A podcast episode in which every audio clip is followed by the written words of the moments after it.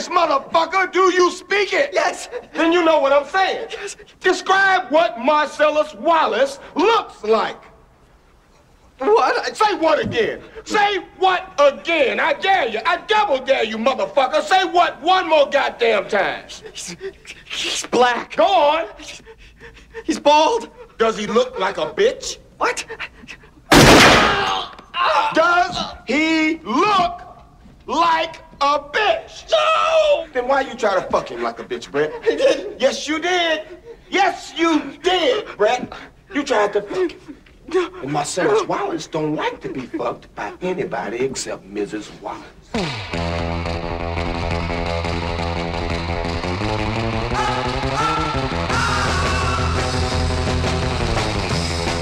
Bienvenidos y bienvenidas a Mansa Cinta, la sección de nuestro podcast donde hablamos de cine y esas películas interesantes, películas actuales o películas del ayer que, que hayamos visto que nos hayan parecido excelentes, ¿no? Hoy vamos a hablar de una de las grandes películas de los 90 de la mano de Quentin Tarantino. Vamos a hablar de Tiempos Violentos, Pulp Fiction.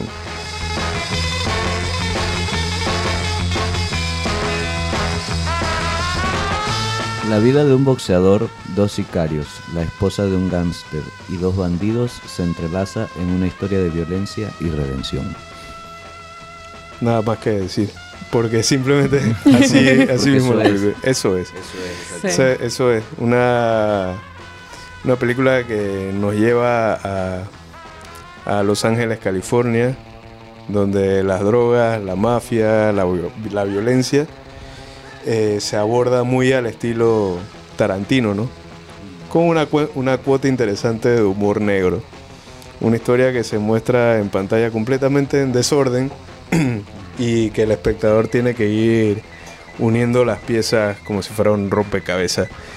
Empezamos con Ana, tus impresiones de esta película. Eh, a ver, me parece un poco difícil hacer una impresión limpia de esta película, ¿no? Porque es una película que es tan parte de, de la cultura general que justamente un poco lo que hablamos antes de que los Simpsons ha hecho un capítulo eh, de, de Pulp Fiction, se ven referencias de Pulp Fiction en Friends, en Seinfeld, o sea, no, no sé si se ven, pero uno tiene la impresión de que se referencia a Pulp Fiction en cantidad de cosas, en películas, o sea, es difícil eh, no escuchar el, el, el Honey Bunny sin enseguida la canción del comienzo, ¿no? Eh, que más allá, inclusive cuando la estaba volviendo a ver, se siente casi como un déjà vu. Entonces, eh, impresiones generales, a ver, peliculón por, por el impacto que tuvo la película. No es mi favorita de Tarantino, pero sí, sí como, como amante del cine, como cinéfila, como estudiante del cine, eh, deja, mucho, deja muchas lecciones. Eh, la primera, como escritora, o sea, poder entrelazar tantas, o sea, sí, varias historias de una forma muy cohesiva, de una forma que no pierde al, al espectador. O sea, uno está ahí constantemente, no te aburres, no, no te pierdes, porque hay películas, hay series, o sea, cuánta gente no pasó como cuatro temporadas de Game of Thrones antes de poder decir de que, ah, ok, sí, ya sé quién es quién, ¿no? O sea, esa es una exageración, pero cuando hay escritores pretenciosos que quieren meter muchas historias juntas y combinarlas, eh, poder hacerlo de una forma simple y al grano, eh, aquí Tarantino definitivamente lo logró. Y me parece que es divertidísima, o sea, para pasar un buen rato, quien no la goza. El pidio. Sí, totalmente. Uno goza esa peli demasiado. Uno se da cuenta también de la pericia del, como tú dices, del guionista en eh, no solo en mantener el interés, sino en, en irte eh, derrochando un poco de, de, even- de detalles que parecen insignificantes, cosas súper sencillas como lo de- cómo se le dice a un cuarto de libra en, en- en Francia. y, y- y a través de esas pequeñas cosas ir construyendo toda esta interacción entre los personajes, entre un montón de personajes, porque son un montón de personajes, lo, lo que hace más difícil todavía contar esa historia. Pero Tarantino pues lo logró magistralmente y como discutíamos antes de, de empezar con, con un presupuesto bajo para, para el o sea para el nivel de Hollywood para el nivel de que se manejaba en esos tiempos. Y este para mí eh, también es una peli que, que tiene muy buenas escenas de, eh, de, por decir, no sé si pelea o, bueno, sí, pelea de, de conflicto, de, de, desmembramiento, de, atropellos, de, o sea, inclusive de tiroteos y todo. Aunque mira que a pesar de ser una peli violenta, creo que se disparan como en tres escenas cuando mucho. Hay disparos en, en, en la peli. Se pensaría que es súper violenta, pero no. En realidad es una película que, que sí tiene escenas de violencia, pero, pero no de sus dos horas y media. Sí. Quizás cuando las pones en, en una tras otra pueden hacer como quizás cinco minutos. Exactamente, es una cosa así.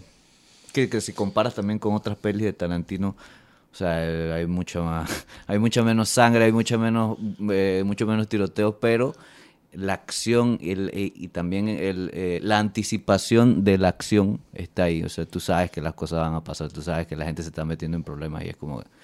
Pero sí es una tremenda peli eh, con un tremendo guion que sabrá Dios cómo, cómo diablos as- hicieron eso porque, eh, o sea, hablábamos de que es una peli que empieza eh, más o menos en, en un punto en donde no es el inicio de la historia y tú te das cuenta ahí de que, o sea, tienes que tener un dominio de esa historia tan grande para haberla ordenado de otra forma y que aún te haya resultado. Pues. Es que la idea, la idea que tenía Tarantino y Roger Avery, que fueron los que escriben, coescriben esta, esta película. De hecho, ellos dos se, conocen, es cuando trabajaban en, en una en un lugar de alquiler de películas. Entonces ellos ahí en conversaciones y tal, que eran eh, estudiosos del cine y tal, tenían esta idea de, de, de, crear una película eh, con historias disti- distintas. No, no que se entrelazaran, sino que fueran tres o cuatro historias distintas que entraran dentro de, una película tocando un tema, ¿no? Pero se les hizo muy complicado el poder esto eh, vender la idea y terminaron entre las eh, buscando todas las historias que tenían escritas eh, buscaron cómo poder hilarlas todas para que pudieran eh, realizar una historia conjunta, ¿no? Se les, se les complicó también venderla porque nadie le, le ninguna, ninguna casa productora como que la, la quiso hasta que fueron a creo que fue Miramax la que la que les la que le- le- le- les da la, la plata para que la puedan hacer. Y t- era lo, lo- lo interesante de eso que fueron 8 millones para hacer una película con tantas estrellas dentro de la bueno estrellas que, en ese momento algunas estaban un poquito mm, eh, eh, eh, ajá un poco de caída pero que esta esta película los las levanta como fue el caso de Travolta y de Bruce Willis y, y sirvió también de, de catapulta para eh, actores como Uma Thurman y, y como Samuel L. Jackson, que indudablemente para mí es uno de los personajes que más, que más destaca, Exacto. aparte del de, del de Travolta, que fue súper genial, ¿no? La, la, la forma en que, en que se hace con este personaje, ¿no? Eh, es una película que gana Palma de Oro en Cannes y la nominan al Oscar. Eh, no gana a mejor película, pero sí gana mejor guion original. Y de hecho, ese año, eh, para mí, tú hablas de Forrest Gump, que fue la que se gana el, el Oscar. Y sí, es una película que tiene muchos momentos muy buenos, pero en comparación con, No, sí. con Pulp Fiction para mí no, no, no, no tiene comparación. Porque, eh, sí, es que no la puedes comparar. Es, es- una genialidad. Yo quería tocar un poco el tema, disculpen que me haya como que alargado un poco. Eh, yo viéndola eh, como un fanático del cine, como un también, digamos, un estudioso de- del cine, para mí es una película que es como si fuera una escuela de cómo hacer buen cine con pocas cosas y cine, o sea, bonito que se vea bien en pantalla. Mm. Siempre usando el trípode, siempre utilizando planos eh, cercanos a los, a, los, a los actores. Y eh, es una película que simplemente los diálogos son los que te van contando toda la película. A veces en películas de acción, tú lo que ves es lo que, o, o lo que esperas ver es puras acciones, eh, cámara haciendo recorridos largos, Mm. bala por aquí, golpe por allá, no sé qué. Pero esta es una película bastante estática en cuanto a movimientos de cámara. O sea, se mantiene muy quieta y simplemente deja que los actores, con los diálogos, el mismo guion, sea el que construya la, la película. Y como bien dijo Ana, una película que no, o sea, no, no llega un momento en que te, te llega a aburrir, para nada. Es que es raro, yo casi que no lo llamaría una película de acción, porque para mí película de acción, o sea, bueno, hablando de Bruce Willis, yo pensaría, ¿no? O sea, Duro de matar. eh. Exactamente, ¿no? Esa- esas películas que se que dependen de acciones, justamente, más que de, de- de actuaciones o más de, de- que de texto. Pero algo que, o sea, Tarantino para mí es primero que todo un, un- un guionista. Mm. Y él es tan bueno con, esas, con, e- con esos diálogos de inicio, sobre todo. O sea, yo, yo decía mi película favorita de él es Inglorious Bastard, porque es, ese, es esa primera escena en la mesa, o sea, si, si ustedes la han visto, ¿no? En, en esa casa, eh, donde están simplemente los dos sentados, tranquilitos, que se, que se espeja también acá, ¿no? De, de la pareja justo antes de, de asaltar el restaurante. Están los dos tranquilos, o sea, haciendo algo súper mundano, hablando de qué es lo que van a hacer, qué quieren hacer, o sea, no hay nada más tranquilo que una pareja en una cafetería hablando de la vida. Sí están hablando de robar, de acuerdo, pero igual, o sea, no, no se siente acción, no se siente... E inclusive los mejores momentos que uno recuerda de, de, de Pulp Fiction son los diálogos. Y son los diálogos de a dos, ¿no? Son los diálogos entre dos personajes, entre dos actores, que simplemente están echando cuento, o sea, están... Eso, lo, lo de el Royal with Cheese, pues, ¿no? es, es- son boberías, pero son boberías que le dan el humor que se necesita para contrastar. O sea, dijeron que no había mucha violencia. Tal vez no hay mucha violencia en cantidad, pero en calidad es brutalísima esta película. ¿No? Muy En- retorcida. muy retorcida. Entonces, para contrastar eso, la humanidad tiene que salir por otro lado. Y para mí sale justamente en estos diálogos, o sea, es, es mostrar eso, la humanidad finalmente, ¿no? Que la humanidad no es blanco y negro, la humanidad tiene todos estos matices de que una misma persona que, que puede cometer los actos, que después de los spoilers podemos hablarlos, eh, puede estar hablando de hamburguesas, puede estar hablando del reloj de su papá, puede estar hablando de, de cualquier cosa que le llama la atención con alguien que tiene al lado, yendo al súper, yendo a hacer un mandado, comiendo algo. Es tan bonito, es tan sensible, que después te haga- te- es como que cuando viene la violencia que te da un cachetazo, y Tarantino es un genio haciendo eso. Sí, a mí me, me- me- me encanta cómo él maneja esto de los personajes, cómo los, los logra humanizar, a pesar de que en todas sus películas están plagadas de violencia, ¿no? Eh, llegas a empatizar con, con- con prácticamente todos. Eh, de hecho, si hay algún personaje con el que no, no empatizas, va a buscar la forma en alguna acción o algo en el que tú digas, ay, a la vida, qué mal me siento por él. O sea, siempre va a buscar la forma de, de- de hacerlo Lo- y lo, logra- lo logra muy bien. Y, y- y te hace películas que, que aunque sean largas, tú no sientes, vuelvo y caigo en eso, tú no sientes que, que la película sea larga porque te estás constantemente metiendo en los diálogos, Mm. en las cosas que dicen, en las cosas graciosas que ocurren y de, y de paso te deja un par de, de gotitas de sangre para que te diga, ¡ay, a la vida! ¿Qué pasó aquí? Así que a mí, para, para mí es genial cómo él, él trata esto, no, no solo en, en Pulp Fiction, sino en prácticamente todas sus- sus películas, ¿no?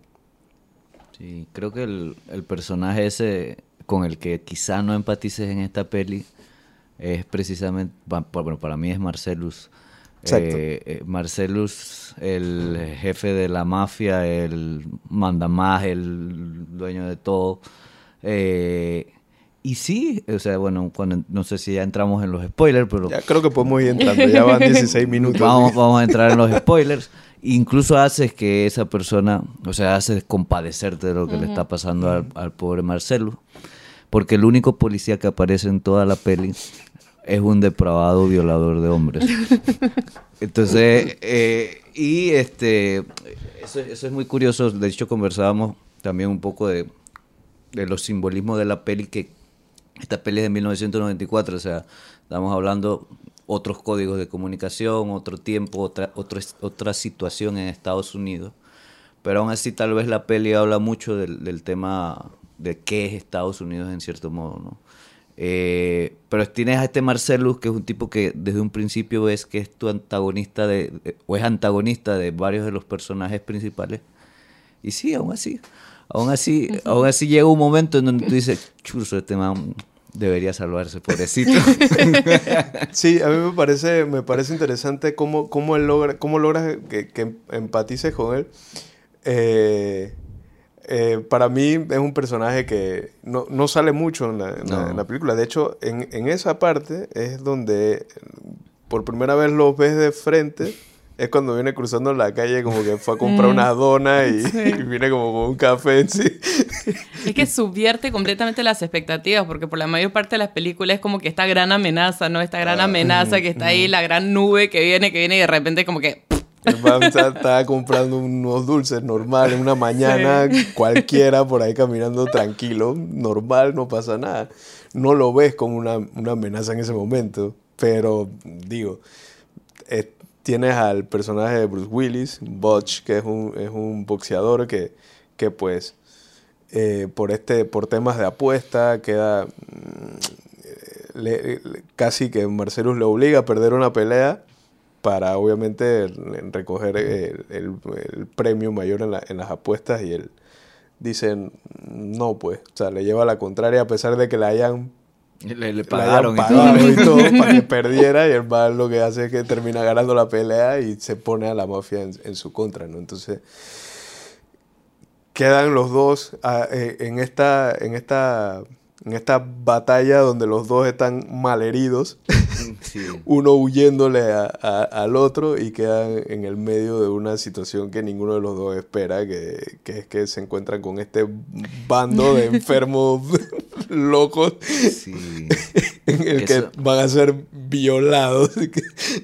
Eso, eso es lo que llaman un ex machine en, en, en un guion. O sea, nadie, eso no tiene nada que ver con la historia, pero pasó y encaja porque Tarantino hizo que encajara y lo hizo consistente, ¿no? Eso también es otra genialidad del, del guion de, de Pulp Fiction. Sí, es una, es una película que tiene barbaridad de escenas icónicas. Eh, y aquí vamos a entrar a, a- a una de las escenas que creo que es una de las favoritas del, del público, eh, que es la escena en el restaurante con, con Mia, ¿no? El personaje de, de Uma Thurman. Y cómo ocurre todo, todo este, este, esta conversación dentro del restaurante y la escena del baile, ¿no? Que es súper icónica. Me parece, me parece súper súper genial. De hecho, punto ahí, esas son, eh, eh, las escenas dentro del restaurante son las más caras de la película. En serio.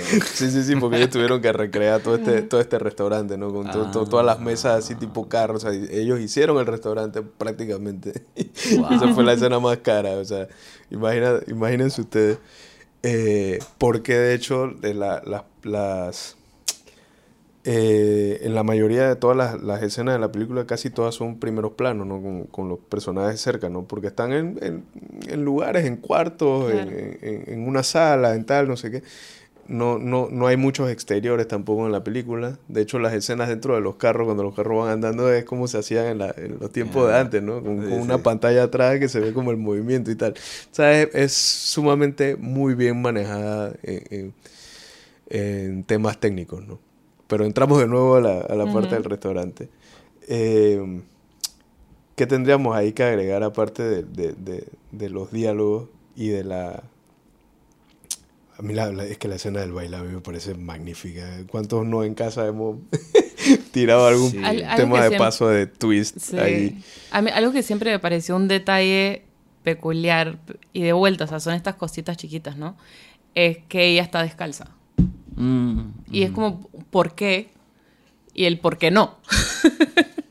no, o sea, es- es el personaje de ella tan extravagante de la, de la esposa del mafioso, pero tampoco es la esposa del mafioso que uno se imagina de, de Casino, de Goodfellas, ¿no? O sea, no es ese personaje mafioso, es eh, otro, otra versión, tampoco es de Las Vegas, o sea, ella hace de, de Mía otra cosa, ¿no?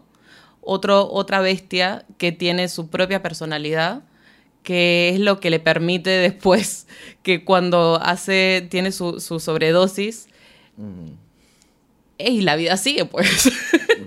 y sigue como si nada. O sea, eh, es extravagante a su propia manera y es tan icónico. A mí lo que me gusta de esa escena es que él, eh, Vincent Vega, el personaje de, de Travolta, él desde un inicio siente atracción, sí. Pero a la, a la vez siente miedo porque su jefe, Marcelus, o sea, se puede meter en problemas con, con el jefe, ¿no? Que es el que le pide que salga con ella porque él no está en la ciudad y él no quiere que se aburra. Entonces, bueno, sácala tú, pues. Sácala, llévala donde ella quiera y, y que pase un buen rato, ¿no? Pero él toda la distancia tiene miedo. Miedo de que algo pase. O sea, él no se quiere acercar. Si la atrae, pero no, quiere, no quiere, no quiere acercarse, pues. Pero se, pero le toca. Sí. Vamos a bailar. No, ven, no. Que Marcelo dijo que me sacara y que me hiciera divertir, así que yo quiero bailar.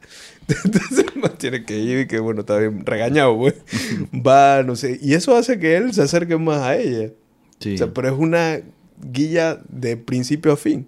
Es una guía de principio a fin. Y llega entonces la parte No, sí, en la que, casa. y que es interrumpida por la, por la sobredosis, o sea, todo, porque no sabemos qué hubiera pasado realmente si no hu- hubiera habido la sobredosis. Es o que sea, me da risa que él se va al baño y Exacto. está completamente de que no, te vas a tomar una copa, va a ser rápido, disculpa, Exacto. Eh, me tengo que y ir. la man, la man muriéndose ahí en la sala de la Y él acá Sí. tratando de fabricar la forma de irse y que sin darse cuenta que se está muriendo, pues. Pero O sea, es que de vuelta es un poco la subversión, porque yo creo que esta, o sea, la historia romántica del guardaespaldas que se enamora de, de la mujer que tiene que proteger, o sea, creo que ya se ha visto en, en libros, en, en otras películas, como que era, es, es un poco cliché, pero justamente en vez de caer en el cliché, caer en esta sobredosis de heroína y que lo que le preocupaba de que se iba a acostar con ella o no y es de que no, lo que te tiene que preocupar es que esta man se está por morir.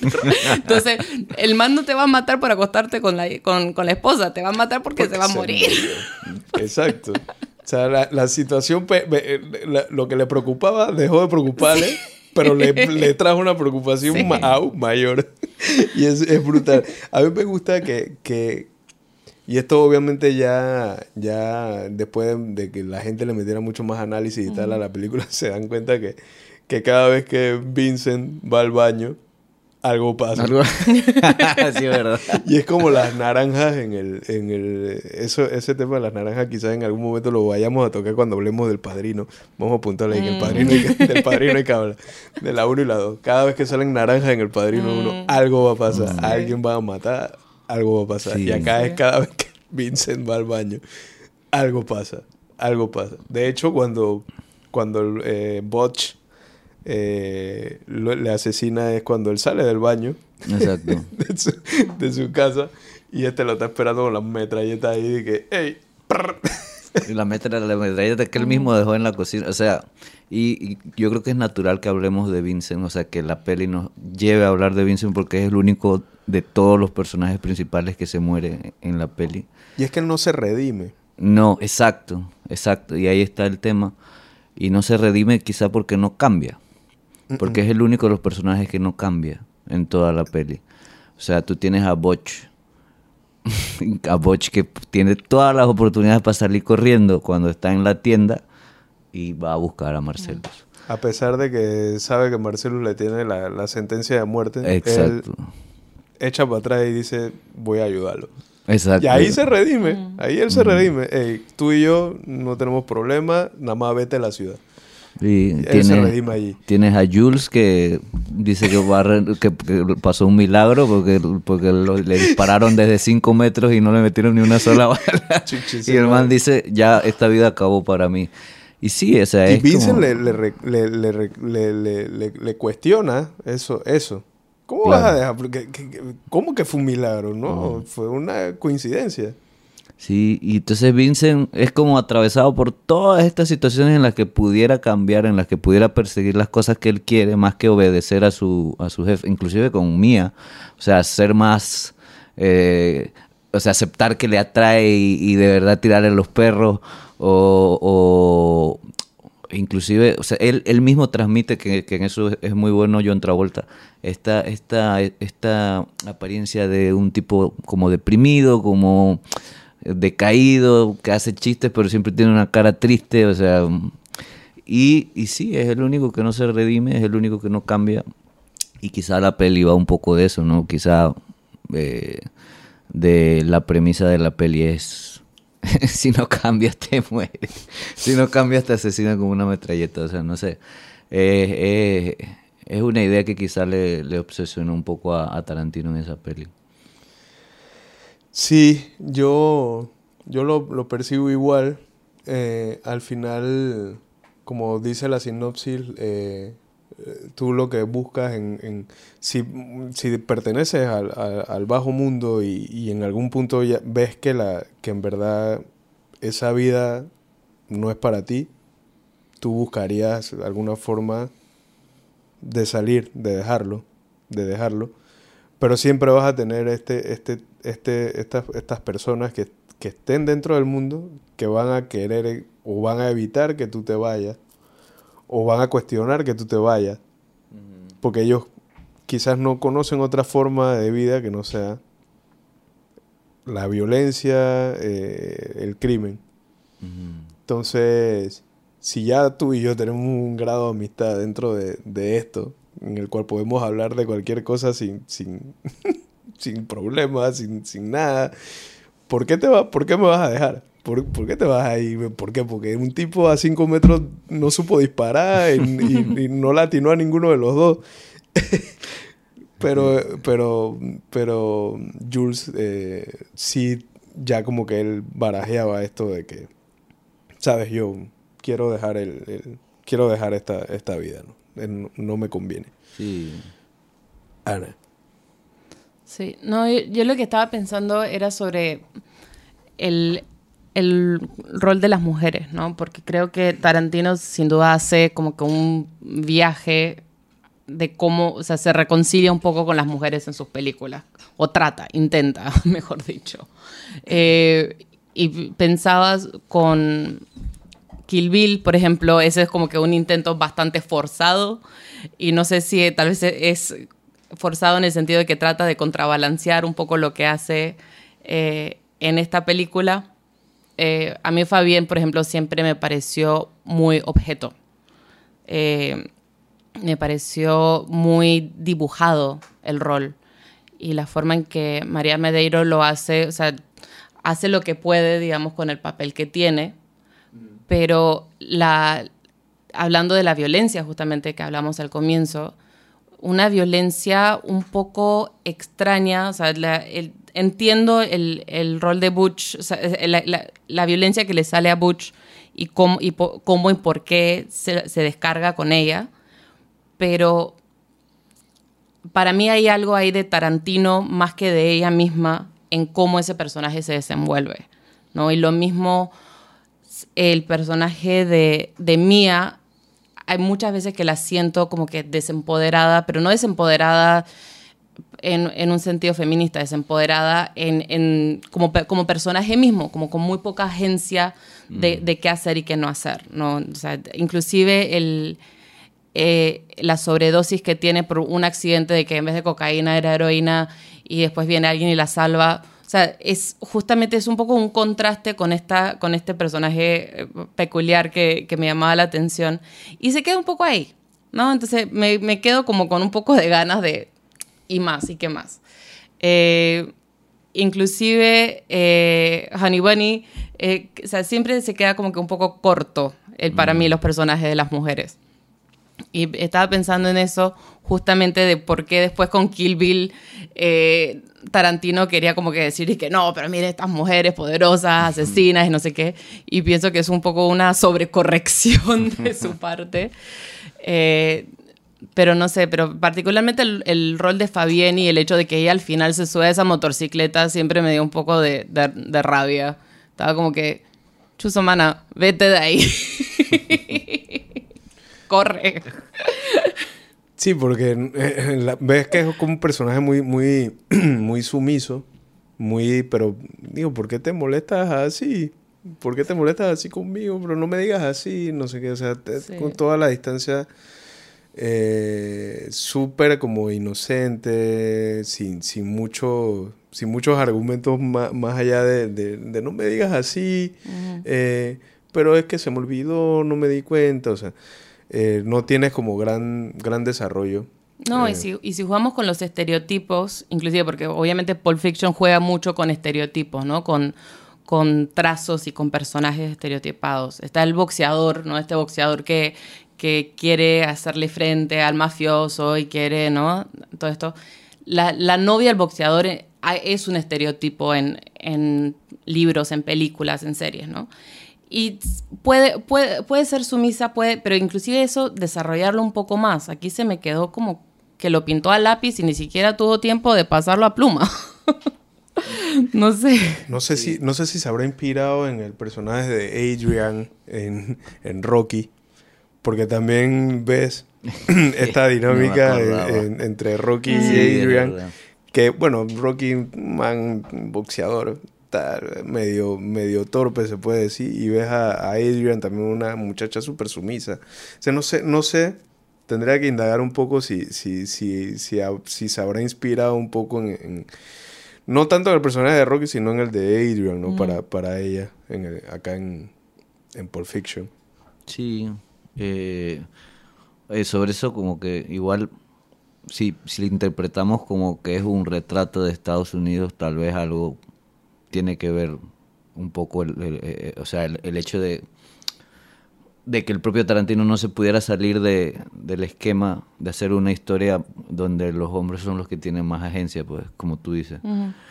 Pero yo creo que también hay otros, hay otras cositas como, por ejemplo, una de las cosas de la peli que siempre me, que me perturbó un poco, que es algo de guion, es como de dónde sale la taxista que lleva, que lleva, eh, eh, es, la, es el, el único, la única cosa que no encaja en toda la peli para mí. La única cosa que no tiene Mira nada que no, no lo recordaba. No lo Y, recordaba. y es como que, bueno, la Sí. taxista sale, rescata al man y se va. Y ya. Ya, o sea, Sí. pero pero eh, realmente, o sea, hablando de los como de los defectos de la peli, pues, eh, pienso que eso que mencionas, Ana, es, es evidente y, y esto también. Y, pero en, en, en general, o sea, lograr lo que se logró con esa peli es una barbaridad. Es una Sí, barbaridad. se nos ha hecho corta la... Se nos ha hecho, perdón, larga la conversa, pero corta el, el- porque el tiempo ha, ha avanzado bastante, ya van casi 35 minutos y no Oh. me había percatado. Ok. Y es que cuando uno habla de cosas muy, muy... Cuando uno habla de cines, el tiempo va volando. Pero vamos a hacer nuestra- nuestras, eh, nuestras impresiones finales para ir llegando ya al cierre del, del- de este magnífico episodio sobre Pulp Fiction. Eh, y empiezo contigo, Ana. Tus impresiones finales y, y- y- y tu, tu opinión como a modo cierre, ¿no? Eh, hito cinematográfico indiscutible, por lo menos en, en el, en el occidente, o sea, también hay que contextualizar, ¿no? De Hollywood, Hollywood ha marcado mucho en Latinoamérica, eh, nos mar- marca nuestra cultura. eh, y para los amantes del cine se, puede- se aprende mucho. O sea, yo creo que lo, Tarantino supo jugar a, a sus fuerzas y a sus debilidades. Él sabía que él era no tenía mucha plata, que él es mejor guionista que, que director o no tenía las cámaras para hacer las tomas necesarias, tal vez que se habría po- posiblemente imaginado. Entonces él jugó a sus fuerzas y yo creo que eso demuestra mucha inteligencia. Sobre todo esta creo que fue su seg- segunda o tercera, segunda película. Sí. Así que en ese sentido, sí, o sea, sí, eso, inteligente, buena película y eso, y que, y que está en la historia. Yo creo que también lo que dije al comienzo, ¿no? es, es un poco difícil tener una impresión limpia. Está, está demasiado poluta. Sí, el pidió. Eh, yo creo que es una de estas historias que, que tú puedes ver un montón de veces y reordenarla en tu mente y, darte cuenta de cómo, cómo se construye una historia, pues cómo se construye eh, algo que tú quieres contar. A la gente que, quiere escribir y todo eso, yo pienso que es una muy buena peli para, para eso. Escribir no solo cine, sino escribir historias en general, porque realmente es una historia coral muy difícil de manejar tantos personajes y lo logra muy bien eh, Tarantino. Eh, en mi caso también me, me- me- me causó un poco de nostalgia el tema de Bruce Willis. Eh, o sea, ahí lo ves súper joven y todo eso y ya sabemos ahora que Bruce Willis no va a hacer ninguna, ninguna película más, pues. Por su enfermedad. Por su enfermedad. Eh, y verlo ahí, pues como que fue un... Fue, porque Bruce Willis está en la, en la cara de, de- de- Perdón, está en, en la infancia de todos, está en la adolescencia de todos y bueno, creo que en ese sentido también es una peli que explota muy bien a, a todos sus actores principales. Y nada, una peli para pasar un, un tremendo rato. Y yo siempre recomiendo algo así que... Historias corales, Magnolia. Mm, Uy, sí, sí, sí. Historias corales Magnolia. Eh, y nada, creo que salieron más o menos por el mismo tiempo, ¿no? Cerca, creo que sí. Cerca. No, creo que Magnolia es como el 99. ¿no? Ah, sí, bueno, sí. sí, sí, sí. Pero sí. ¿Cuál recomendarías tú, Ana? Que sea, que mantenga una, quizás una temática similar en cuanto a guion, a cuanto a historia, en cuanto a cine en sí. ¿Tienes alguna en mente? Eh, el tema es que la primera que me vino a la mente no tiene nada que ver en temática, pero historia coral, esto va completamente a cambiar el, el tono, pero hay una película argentina de la misma, o sea, más o menos de la misma, no, como del 2000, que se llama Historias Mínimas. Eh, ah, uh, hablando de historia, hablando de películas argentinas, Relato Salvaje. Relato Relato Salvaje, Salvaje. Era full, por ahí, full, ¿no? full, full, full. Yo me iba a ir por ahí. Sí, sí, sí. No, Historias Mínimas es mucho más tranquilo. Claro. es mucho más viejo, es, muy, es eh, más rural. Más rural. Eh, pero Relato Salvaje, sí, recomendadísima. Sí, sí, sí. Y van a sacar la segunda. Ah, sí, van a está, sacar la Sí, sí, Fron está, está escribiendo la segunda. Brutal. La segunda Sí. parte del ingeniero Sí. Bombita. Eh, Chus, el ingeniero Bombita es un crack. De Relatos Salvajes deberíamos hablar pronto Sí. también aquí. Eh, para mí, bueno, eh, para mí eh, Pulp Fiction es una genialidad en todo sentido. Eh, es una película de culto, sin discusión alguna. Y pues le recomendaría a la gente, bueno, si no la han visto y han llegado hasta acá, ya les spoileamos toda la película prácticamente, pero digo, tiene muchas escenas y, y- y- icónicas y, y- de verdad que aunque tengas el final, bueno, es que no, no hemos contado el final, porque el, el final no es el final, sino que es como la mitad de la película. Eh, pero mm, si tuviera que si tuviera que recomendar una película y bueno yéndome con el propio Tarantino que, que- que vaya por esa misma línea y, y- y también con la utilización de pocos recursos eh, y pocas locaciones también eh, me quedaría con Perros de Reserva su primera película que también es una genialidad, lo hablamos acá fuera de micrófono, que el guion y, y- y cómo, cómo hace tanto con tan poco, ¿no? Cómo, cómo, cómo una historia eh, se puede contar eh, sin necesidad de tener tanto, ¿no? Buenos actores sí y un, y un excelente guion. Y eso creo que es una... Esa, estas dos películas, Perro de Reserva y Pulp Fiction, eh, son una gran escuela para cualquiera que esté empezando a hacer cine o que quiera empezar a hacer cine, que quiera dirigir, que quiera escribir, que quiera incluso actuar. Son excelentes puntos de partida, ¿no? Para, para construir todo un- un- una, una- una película, una obra, una, eh, o incluso escribir un- un- una historia para, para un libro, una historia corta, ¿no? Cortando ya al minuto 40, esto nos ha hecho largo. Todos aquí creo que estamos a favor de que esta es una mansa, Mansa cinta. cinta. Así que la recomendamos. Para nosotros, diría yo que es un 9.5 en la escala de 10. ya, ya rozando el 10. Así que se las dejamos allí para que ustedes las disfruten. Si la han llegado a ver, véanla de nuevo, véanla mil veces si es posible.